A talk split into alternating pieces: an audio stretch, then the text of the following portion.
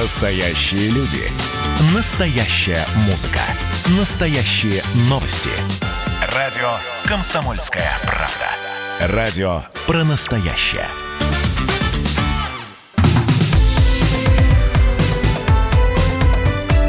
Как дела, Россия? Ватсап-страна!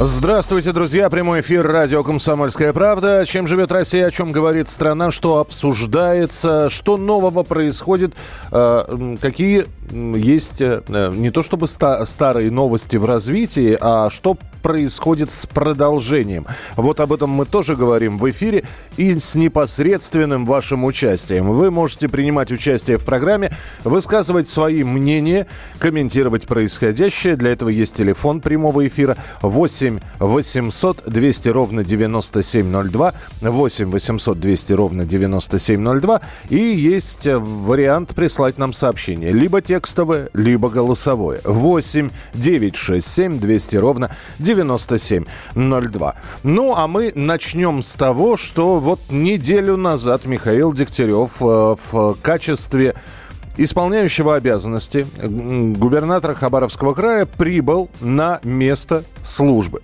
И э, что происходит? Каждый день преподносят какие-то новости и события. Э, к митингующим в поддержку задержанного Сергея Фургала, бывшего губернатора Хабаровского края, Дегтярев вышел в воскресенье. Он заявил, что несогласованные акции угрожают общественной безопасности. Сказал, что некоторые экономические показатели Хабаровского края вызывают тревогу и предупредил министров о персональной ответственности за каждый бюджетный рубль.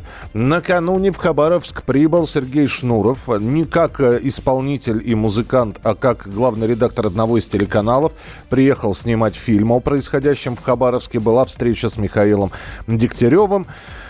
Ну, а также с Михаилом Дегтяревым пообщался наш обозреватель «Комсомольской правды» Александр Гамов. И в эксклюзивном интервью временно исполняющий обязанности губернатора рассказал о том, что опасается провокаций в толпе, так как митинги продолжаются. Полиция в субботу несанкционированной акции изъяла несколько ножей и даже топор. Поэтому я прошу всех быть бдительными, осторожными, поменьше выходить на несогласованные акции. Это мой призыв. Сергею Фургалу этими мероприятиями мы не поможем. Точка. А по организованным группам они есть, конечно, они в соцсетях есть. То есть на протест праведный гнев хабаровчан сразу же слетелись все провокаторы известные и организаторы. Такое есть. Ну, не везде, конечно, и это не, не обо всех речь. Люди по-прежнему мирно выходят с э, хорошим, в принципе, целым, в целом настроем уважительно друг к другу относятся.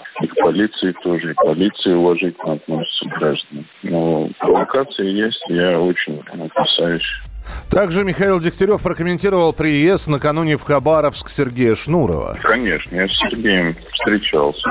Он через своих продюсеров запросил интервью он сейчас главный редактор одного из телеканалов. Я его пригласил в Хабаровск. Он по моему приглашению сюда прилетел. Мы и не были знакомы. Это правда. Интервью планировалось на вечер, но из-за сложного графика пришлось передвинуть на обед. В обед я его дал, Скоро оно выйдет, и мы с Сергеем расстались. Дальше он пошел гулять по Хабаровску и снимать фильм о городе.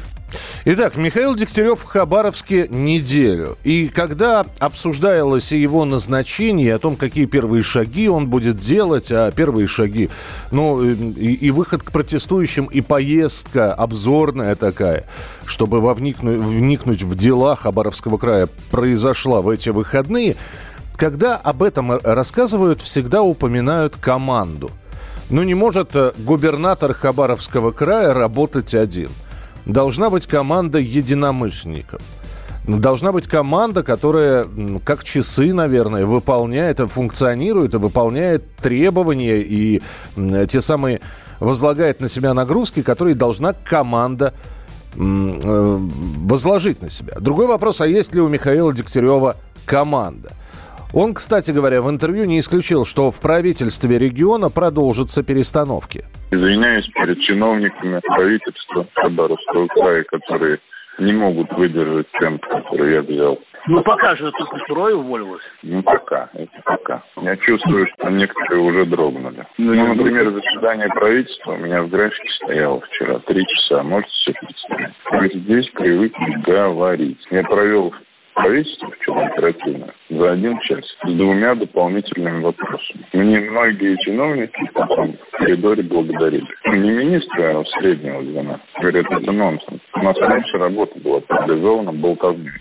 Итак, трое то ли уволены, то ли ушли по собственному желанию, то ли это было соглашение сторон, и это далеко не предел. На прямой связи со студией политолог Наталья Елисеева. Наталья, здравствуйте. Да, здравствуйте. Когда мы говорим про сейчас Михаила Дегтярева и говорим про тех людей, с которыми ему надо будет работать, свою команду он, естественно, не привезет. И так хабаровчане не очень-то довольны, что варяга прислали. Значит, нужно либо искать на местах, либо работать с теми, кто есть. Э, какое, как, как это будет, э, по-вашему, выглядеть? Ну, вообще изначально Дегтярев, когда только приехал в регион, он озвучил ту фразу, что он не будет пока менять команду бывшего Фургала, и, соответственно, пока будет присматриваться и смотреть. Но, как мы видим, что уже смена пошла, угу. и а смена будет идти. То есть, а, да, действительно, к этому есть определенные предпосылки, как минимум там в экономическом и в социальном развитии региона, но, тем не менее, момент был выбран не совсем верный, потому что это только усугубляет недовольство протестующих.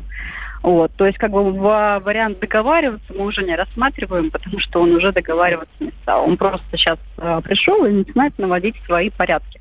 То есть э, с точки зрения управления это, естественно, верно, ну, потому что в любом случае ты как бы приходишь, ты смотришь на команду, на то, кто эффективно работает. Если человек неэффективно работает, ты его меняешь. Но с точки зрения э, купирования протеста, то есть с точки зрения того, чтобы сейчас э, разрешить ситуацию, э, конфликтную ситуацию, которая сложилась в регионе, это не совсем правильно. То есть, возможно, сейчас будет взята пауза какая-то в кадровых перестановках, но в дальнейшем, в любом случае, мы увидим еще, ну, не раз, я полагаю, фамилии, которые покинут правительство э, Хабаровского края. Э, Наталья, Михаил человек молодой, ну как, 39 лет, это еще молодой, будем считать. Один из... Э, в политике это вообще юность э, такая э, по возрастному цензу, если брать.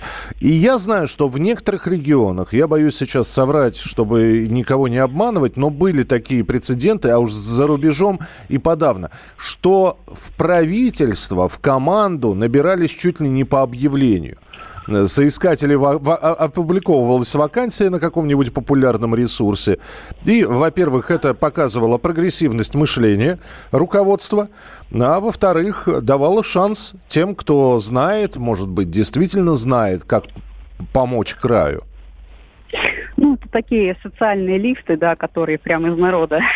А, ну, на самом деле, это несколько популистский жест потому что в любом случае, даже если человек придет с улицы, то есть ряд требований, ряд тестовых заданий, которые ему придется пройти, то есть э, отбор никто не отменял кадровый, и более того, он на самом деле очень жесткий. И поэтому даже если условно этот шаг будет сделан, ну, набрать человека с улицы на портале, то требования к нему будут очень жесткие, поэтому пройдет действительно, если кто-то и пройдет при таком раскладе, хотя я сомневаюсь, что Дегтярев на это пойдет, а, вот, ну, все равно пройдут единицы. Потому что, опять же, ну, там большой багаж знаний, должен быть большой багаж умений, чтобы попасть, ну, условно, в правительство, там, на какую-то должность, особенно на высокую должность, там, начальник отдела, там, либо вообще мы берем выше-выше.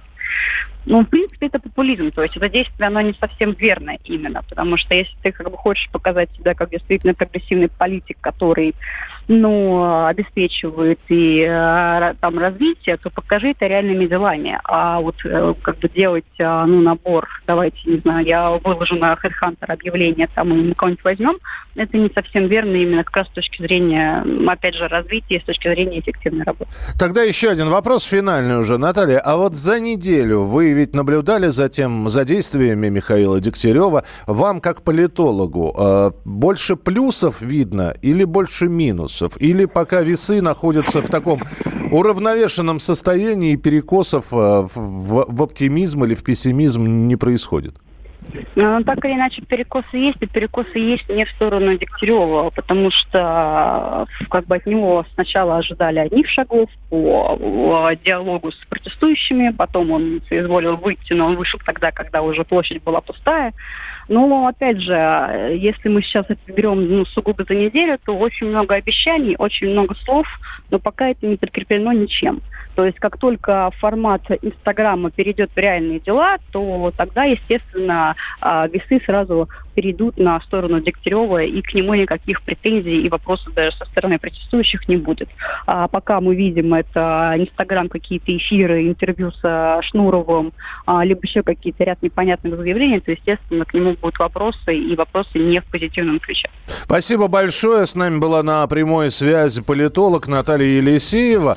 А с другой стороны, и по-прежнему, вот обратите внимание, мы в течение уже нескольких недель, да, почти две недели говорим и начинаем фактически каждый выпуск программы WhatsApp «Страна с ситуацией в Хабаровске». И э, новостей там достаточно. И приезд Шнура, и поездки Дегтярева, его заявления. Так что тема остается актуальной, и мы будем про нее говорить. Назначение Дегтярева уже затмило отставку и уголовное преследование Фургала. Я бы не сказал. По-моему, здесь такой симбиоз, там так, так все переплелось, и сейчас очень трудно сказать, что больше привлекает э, в ситуации в Хабаровском крае ареста и расследование и уголовное преследование Сергея Фургала или первые шаги в Рио Хабаровского края Дегтярева все в купе, по-моему. Э, кому-то выгоден Дальний Восток. Всем выгоден. Друзья, через несколько минут о том, что в августе, может быть, выплатят 10 тысяч рублей семьям с детьми до 16 лет. О том, что будет повышение пенсий. Оставайтесь с нами, продолжим. Как дела, Россия? Ватсап-страна!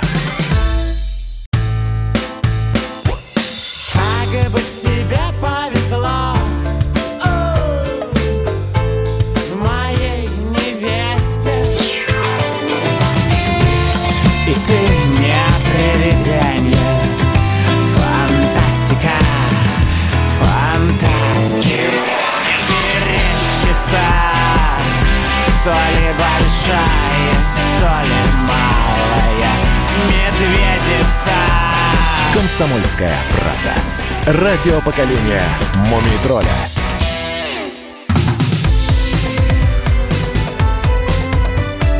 Как дела, Россия? Ватсап-страна!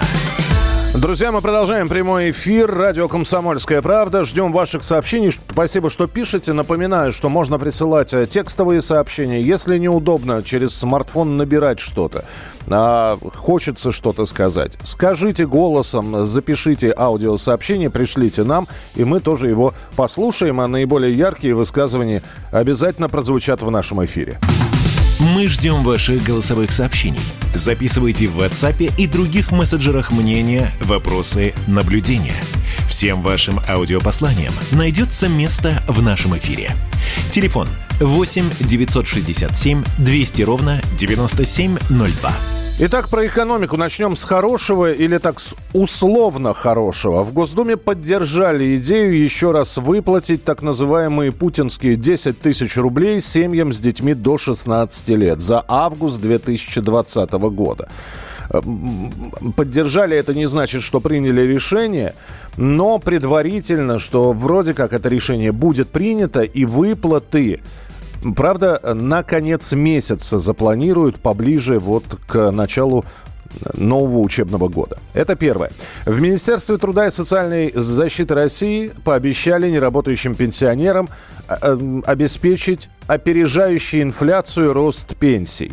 Запланированы эти, э, этот рост до 2024 года. И фактически каждый год пенсии будут проиндексированы, среднее арифметическое я скажу, на 6%. После 2024 года пенсии будут увеличиваться в зависимости от роста доходов бюджета Пенсионного фонда России.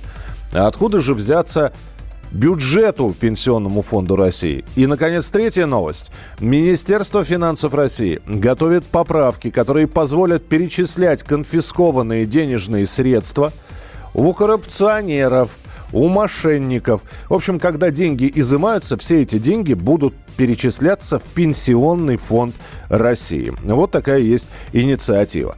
Ну, а теперь давайте детально поговорим обо всем. Александр э, Сафонов с нами на прямой связи, проректор Академии труда и социальных отношений. Александр Львович, приветствую. Добрый день, только маленькая поправка, так сказать, финансового университета при правительстве Российской Федерации. Финансовый университет при правительстве Российской Федерации. Да. Сейчас поправлю, чтобы уже в следующий раз не ошибаться. Александр Львович, да. давайте начнем с третьей части про изъятие денег и поступление их в пенсионный фонд. Угу. Это же удивительная история. Действительно, когда нам показывают изъятые миллионы и миллиарды, мы не совсем понимаем, куда эти деньги идут, а здесь вроде как прямую дорогу дают и прямое направление. Ну, в принципе, это за идея хорошая э, в плане того, что, так сказать, Минфин указывает э, дополнительный источник э, финансирования обязательств, которые возникают в связи с пенсионным обеспечением граждан. Только надо э, нам с вами понимать, что э, этот источник, он все-таки, как мы будем с вами надеяться, по мере э, улучшения э, работы э, и правоохранительных органов, налоговой службы, так сказать, он будет все меньше и меньше и меньше. Там, поэтому, так сказать, в перспективе такой долгосрочной надеяться на то, что это, так сказать, будет являться палочковой-выручалочкой для э, балансирования э, пенсионных обязательств, конечно, не стоит. Ну, пал, не, пал, не палочка-выручалочка, просто когда нам сейчас, э, когда мы обсуждаем пенсии, нам говорят, что нынешние работающие люди обеспечивают пенсию нынешним пенсионерам, а подрастающее поколение будет пенсию нам обеспечивать. Здесь все-таки какой-никакой а ручеек поступлений, он все-таки но, но все-таки давайте будем, будем оптими, оптими, оптимистами в этом вопросе. Лучше, так сказать, чтобы этот ручеек когда-нибудь иссяк. Да?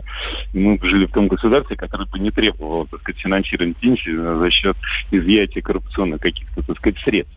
Поэтому все-таки так сказать, давайте э, думать о, о, о чем. Потому что, ну, чтобы просто представлять себе масштаб э, э, расходов э, на пенсионное обеспечение. Да? То есть это э, сумма достаточно большая, так сказать, она э, с учетом всех э, статей э, расхода. Это и э, страховые пенсии, и пенсии по инвалидности, и специальные пенсии, и в том числе, так сказать, те расходы, которые Пенсионный фонд осуществляет в рамках там, социальной помощи, борьбы с бедностью, ну, составляет более 7 триллионов рублей на секундочку, это очень большая э, сумма, да, и э, сегодня в результате э, событий, касающихся и карантина, коронавируса, угу. э, связанных с коронавирусом и введением определенных льгот, э, уровень зависимости, э, соответственно, пенсионного фонда от э, федерального бюджета повысился это почти до 49%. Э, процентов. То есть это фантастическая, так сказать, зависимость.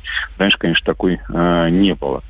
Вот, поэтому естественно, так сказать, любые дополнительные средства, которые будут э, э, изыскиваться э, федеральным правительством для э, финансирования расходных обязательств по пенсионному фонду, так сказать, ну, это, конечно, здорово. Вот. Но все-таки будем надеяться на то, что наша экономика э, выправится, и мы э, будем покрывать основные источники все-таки за счет традиционных, это не как бы расходы за счет традиционных источников, это страховые взносы. Хорошо. А, про выплаты. Да, действительно, 10 тысяч рублей, которые выделялись и которые, о которых говорил президент в своем обращении, люди получили. Но очень многие, в том числе и наши слушатели, пишут, что вот впереди ну, учебный год, хорошо бы еще выплаты. Непонятная ситуация с ковидом-19, который не утихает. Но, э, значит, во-первых, примут ли, по-вашему, э, такое решение о выплатах? А самое главное, ну, хорошо, а там дальше сентябрь, и, и вряд ли вирус угомонится. Октябрь. Ну, во-первых, исходим из того, что все-таки э, весенняя сессия в Государственной Думе закончилась, э, и э, парламентарии взяли перерыв, поэтому в любом случае они вернутся к работе не ранее э, сентября месяца, а пока, так сказать, эта э, идея будет прорабатываться в Комитете Государственной Думы. Сама по себе идея замечательная, потому что мы прекрасно понимаем с вами, что на сегодняшний день мы видим пока отрицательные последствия э, того, э, той проблемы, которая возникла в связи с введением карантина, да, то есть экономический кризис у нас пока, так сказать, еще остается в такой э, серьезной фазе, и мы видим рост безработицы, и, соответственно, те родители, которые лишились работы, но должны каким-то образом своих детишек подготовить к школе, так сказать, очень нуждаются со стороны государства в дополнительной э, помощи. И вот эти 10 тысяч на ребенка до 16 лет ну, будут отнюдь не а, лишними да, там, для любой а, семьи. Потом мы помним с вами, что а, Росстат показал нам цифры о падении реальных доходов населения на 8%, поэтому и эти денежные средства а, тоже каким-то образом будут ну, в, существенной степени компенсировать вот это сокращение а, доходов семей, в первую очередь, э, конечно, имеющих детей. Поэтому, безусловно, так сказать, вот идея заслуживает э, и обсуждения, самое главное, одобрения. Но с учетом, как я уже сказал, процедурных вопросов, даже если она очень быстро-быстро будет, так сказать, вот проходить все инстанции, а не забываем, что помимо, так сказать, Государственной Думы еще и Совет Федерации должен обсудить э, это предложение, то если э, правительство э, значит, сочтет необходимым, так сказать, быть э, в консенсусе вот с этой идеей, то ну, э, раньше все равно э, начала октября эти выплаты в семьях не появятся. Я понял, спасибо большое. Я напомню, что это был Александр Сафонов, проректор финансового университета при правительстве Российской Федерации. Ну, вот я единственное, что, наверное, поспорю с Александром Львовичем, если очень постараться, ну, кому к октябрю нужны выплаты э, вообще людям действительно детей в школу собирать? Здесь, видимо, и Госдуме, и Совету Федерации. Я просто помню, как очень быстро, сразу же после обращения президента, Госдума сразу, по-моему, в трех чтениях приняла это все, проголосовала. Тут же на следующий день Совет Федерации, и там подпись президента. Так что успеют быстро провернуть. Так что сдержанный оптимизм. Это те, кто спрашивал, будут ли выплаты 10 тысяч рублей в августе. Пока сдержанный оптимизм. Вполне возможно будут. Вероятность высокая – но насколько быстро это будет провернуто, не совсем понятно. Обязательно с вами будем э, это обсуждать. И через несколько минут после небольшой музыкальной паузы расскажем о том, что владельцев собак хотят принудительно обязать регистрировать своих животных.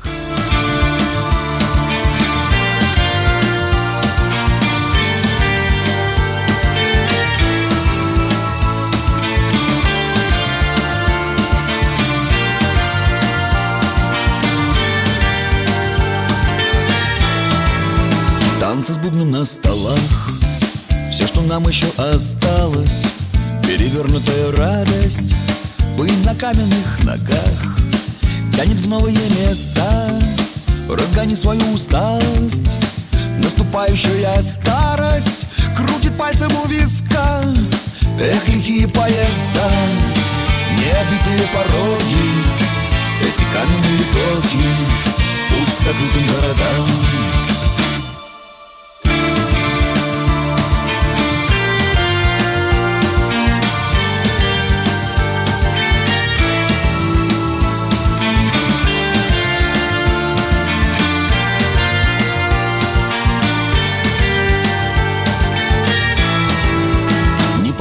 торжество Ветер рвется на ладони Ты ушел от той погони.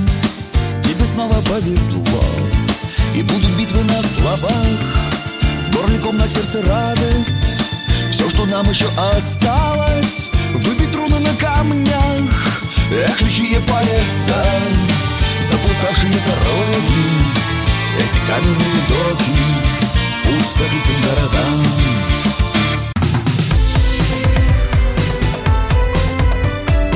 Как дела, Россия? Ватсап-страна! Продолжается прямой эфир на радио «Комсомольская правда». Меня зовут Михаил Антонов. Здравствуйте, присоединяйтесь. Спасибо, что присылаете свои сообщения. Внимательно их читаем. Но обещали мы поговорить о новой инициативе, о дополнении, которые, изменении, которые сейчас готовятся в федеральный закон об ответственном обращении с животными.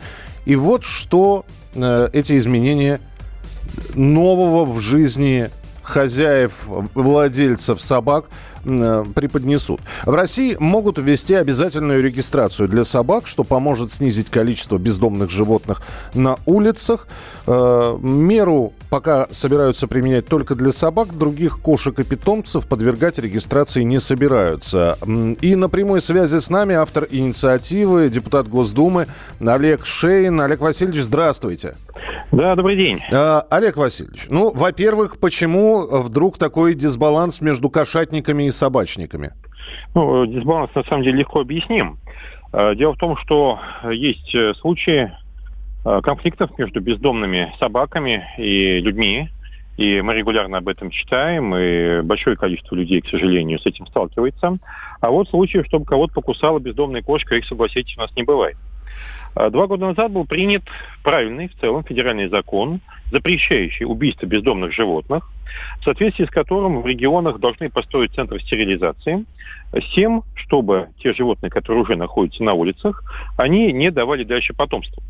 Но при этом, если мы не убираем сам источник возникновения вот этой армии бездомных животных, а этот источник это безответственный человек, угу. то, э, конечно, эти центры стерилизации это будут точки с попыткой перекачать бездонное море. По этой причине за границей, в принципе, во всех странах, которые идут по этой дороге гуманизации, э, вводятся бесплатные, то есть неоплачиваемые людьми, э, за счет государства система регистрации чипирования, а, а если такое животное потом оказывается на улице, то, разумеется, совершенно справедливый и очень серьезный штраф. Олег Васильевич, то есть я сейчас э, правильно понимаю, э, значит, регистрируется, регистрирует человек собаку, и он уже ее на улицу не бросит и не сделает из своего питомца бездомного. Но здесь ведь вот какой момент есть. А станут ли владельцы ответственнее? Дело в том, что не будут ли они от питомцев избавляться другим способом? Я не хочу сейчас даже предполагать, но наверняка слышали про утопление котят в ведре. Ну вот избавляться будут от собачек. Не будут бродячих собак на улице, а просто будут убивать щенят. Ну, смотрите, мы же говорим про будущее. Да. И не про то, как убивают щенят, а про то, как э, у человека есть собака, и он потом ее выбрасывает. Таких угу. случаев хватает. В прошлом году э, недалеко от моего родного города Астрахани я увидел на трассе гончую, которая, видимо, чуть ранее ощенилась, и владелец ее вышвырнул практически на смерть в степь. Я отвез ее в частный приют, э, разместил об этом информацию в Фейсбуке, была большая общественная реакция, и добрые люди сказали, мы готовы стать ее владельцем. Вот наши иммигранты, которые выезжают э, куда-то на постоянное место жительства в другие страны, они для себя очень часто осознают, что правила там другие. Вот одна девушка выкинула котенка где-то в Америке на дорогу и потом получила три месяца тюрьмы. Вот если мы не хотим страданий животных на улицах, очевидно, что мы должны быть более ответственными. А как мы, и, а как бы, извините, да. пожалуйста, а как бы мы нашли владельца этого спаниеля э, из а, Астраханского, которого вы подобрали и отвезли в приют? То есть это чипирование животных просто получается? Да, Регистра... конечно, конечно, чипирование. А, конечно, чип... чипирование. И, и через чип мы узнаем хозяина?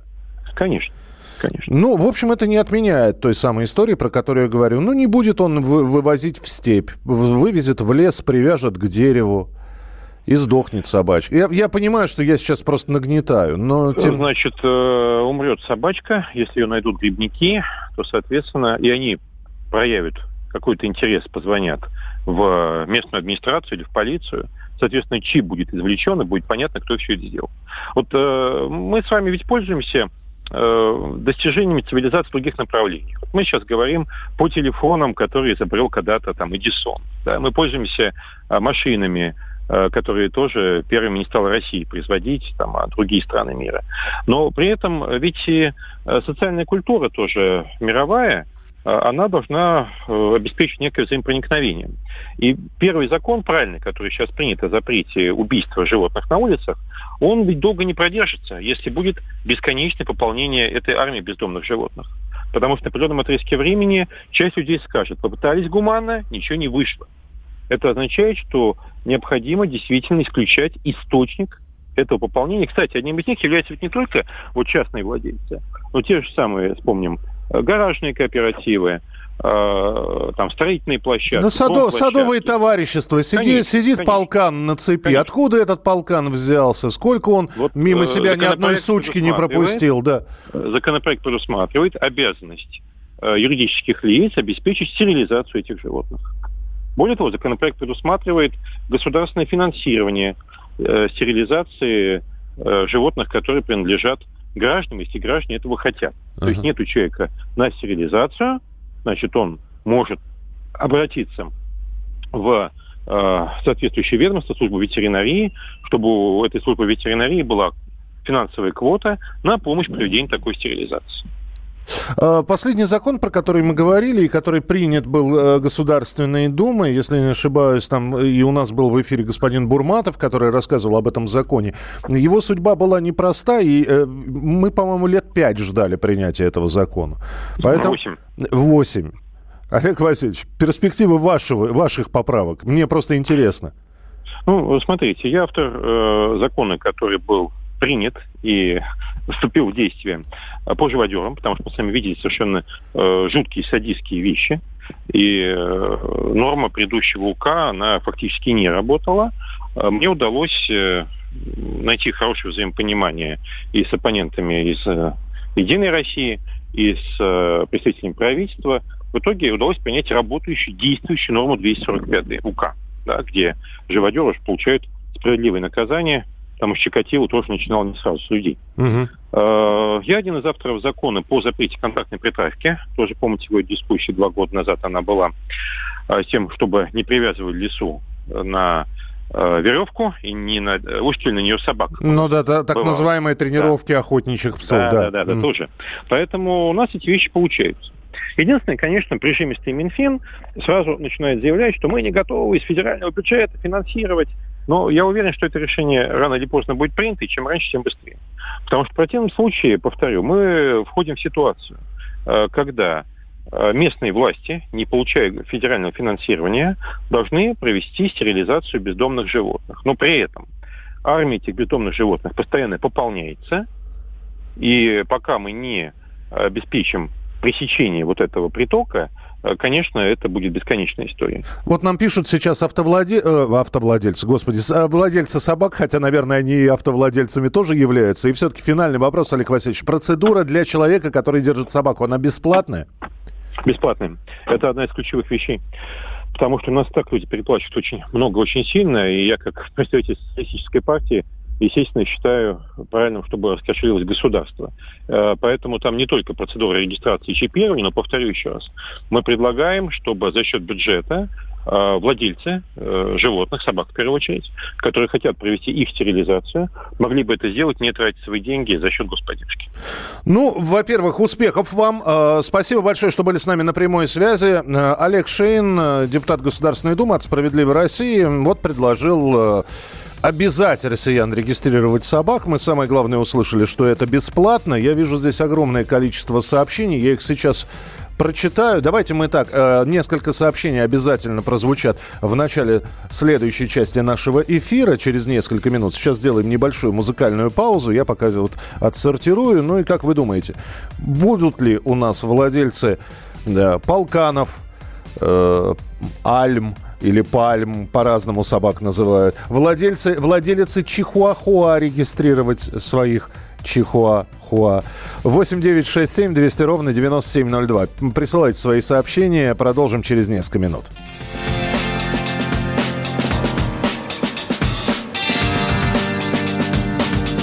Мы никогда не забудем этот день. Этот вечер, это утро. Они не забудутся. Как можно забыть это небо, этот ветер, эти запахи и то, какие мы сейчас? Вот только кто здесь вспомнит нас?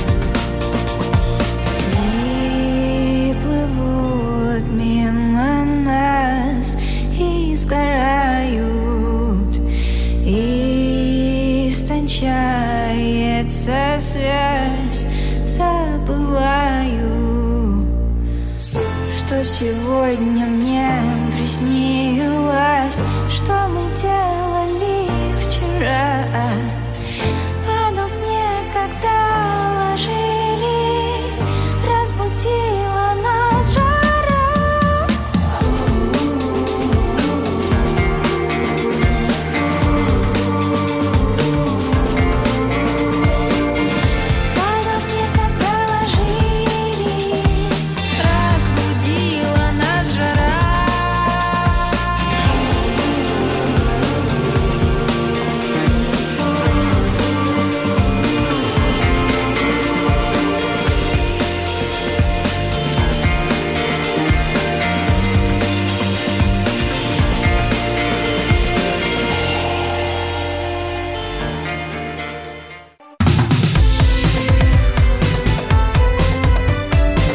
Дела, Россия? Ватсап-страна! Итак, продолжается прямой эфир. Я напомню, несколько минут назад про инициативу депутата Олега Шейна мы рассказывали и с самим депутатом пообщались, а он предлагает обязать владельцев собак регистрировать своих животных. Правда, здесь сразу нужно сделать оговорку, э, это бесплатно. Но нужно, чтобы владелец собаки зарегистрировал своего четвероногого друга. Регистрация подразумевает чипирование – Чипирование э, щенка, чипирование собаки. Через чип, э, если человек оставит эту собаку на улице, через чип можно будет узнать владельца, имя владельца и каким-то образом привлечь его к ответственности. Э, что вы пишете по этому поводу? Будут регистрировать, если... А буду регистрировать, если только бесплатно. Держу трех собак, все подобранные на улице, естественно, платить должны еще мне. Это Вероника написала. Под этими благими намерениями э, потом примут закон о налоге на собак и домашних животных. У нас в стране просто так ничего не бывает. Не породит ли это нелегальных умертвителей собак? Дэйв, ну, я бы так радикально не говорил бы, но давайте подумаем. Вот чип, чипируют как собак? Куда чип вшивают? Я видел чипированных э, в ухе чип у собаки. Ну вот человек решил избавиться от собаки и понимает, что по чипу его могут отслужить. Ну, вырежет он это сквозь виск своего четвероногого питомца и выбросит эту собаку, уж коли она ему не нужна. Извините за какие-то жив... живодерские подробности. Закон дебильный, бродячих собак нужно убрать с улицы, а не позволять им там обитать. Если собака будет бегать по улице одна, как узнать, зарегистрирована она или нет? Ну, поймать и проверить, есть у нее чип или нет. Здравствуйте, Михаил, я ответственный владелец, я за регистрацию, но кто и как это будет контролировать? А это вопрос, конечно. Представить себе участкового, который за шариком бегает, а шарик от него со всех четырех лап улепетывает, а вот больше полицейскому делать нечего, как гоняться за собакой частные фирмы за какой-то процент будут работать, тоже не факт. В общем, инициатива от депутата Олега Шейна есть. Давайте посмотрим, как она будет проходить все вот эти вот коридоры власти и обсуждения в Государственной Думе. Радио «Комсомольская правда».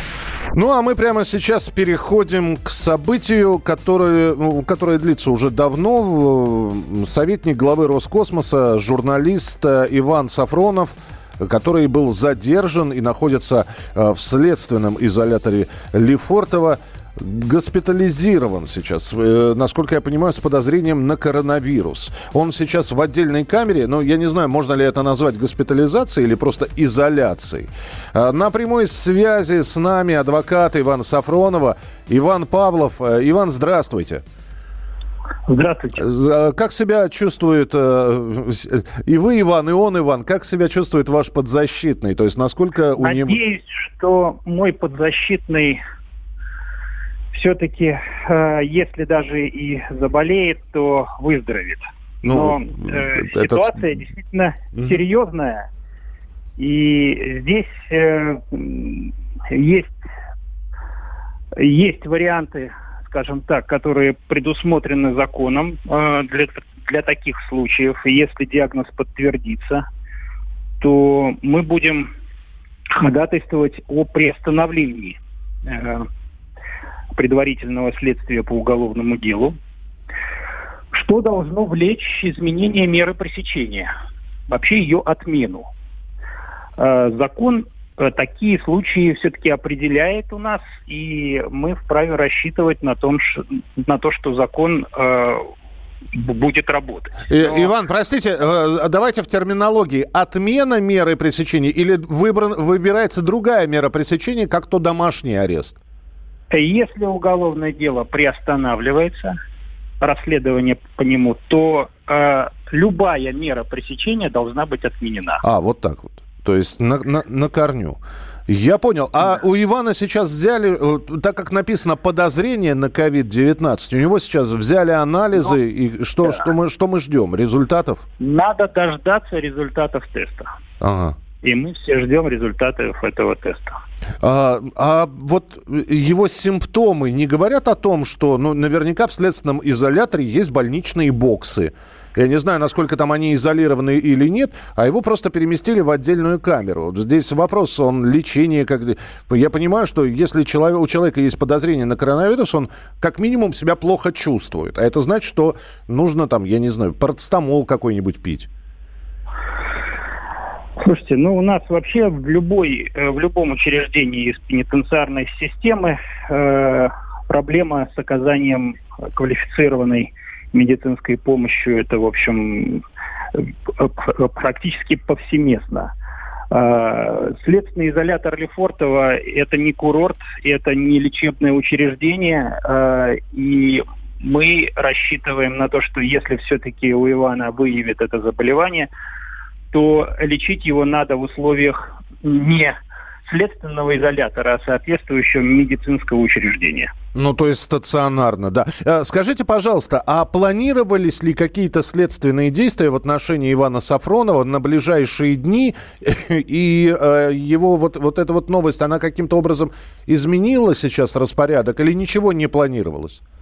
Следствие нас не уведомляло ни о своих планах произвести с ним какие-то следственные действия – но это может, э, может, могло быть в любое время. Но сейчас, э, до тех пор, по, кра... по крайней мере, пока не определится диагноз, следственные действия с ним проводиться не будут, что, в общем, косвенно подтверждает необходимость приостановления следственных э, мероприятий. У вас есть ограничения на общение? Вы можете сейчас там приехать или завтра к Ивану и пообщаться с ним? Или... Он на карантине, никто из защитников его посещать в настоящее время не сможет. До, по крайней мере, э, вот э, до того, как будет определен э, результаты теста. А когда результатов ждать?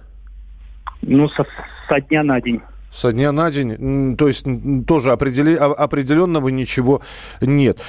Ну, по крайней мере, по, по датам. Спасибо большое. Иван Павлов, адвокат Ивана Сафронова, был у нас э, в прямом эфире. Итак, э, Иван Сафронов изолирован в московском СИЗО Лефортово. Я напомню, что и, и господин Сафронов был задержан. Ему предъявлено изме, изме, обвинение в государственной измене. Он находится сейчас под арестом.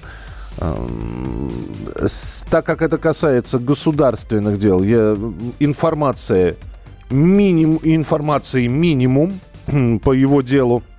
А единственное, что можно сказать, что ответственный секретарь столичной, э, ст, ст, столичной наблюдательной комиссии Алексей Мельников Э, сообщил агентству, что у Сафронова появился один из симптомов, который может означать заболевание COVID-19. В таких случаях всегда переводят в отдельную камеру под особое наблюдение. Согласно инструкции, тест у него уже взяли. В целом чувствует он себя нормально. Ну, в общем, следим за развитием событий. Друзья, далеко не уходите, потому что через пять минут продолжения программы WhatsApp страна есть большое количество тем, которые мы с вами будем обсуждать. Ваше сообщение 8967 200 ровно 9702. Как дела, Россия? WhatsApp страна.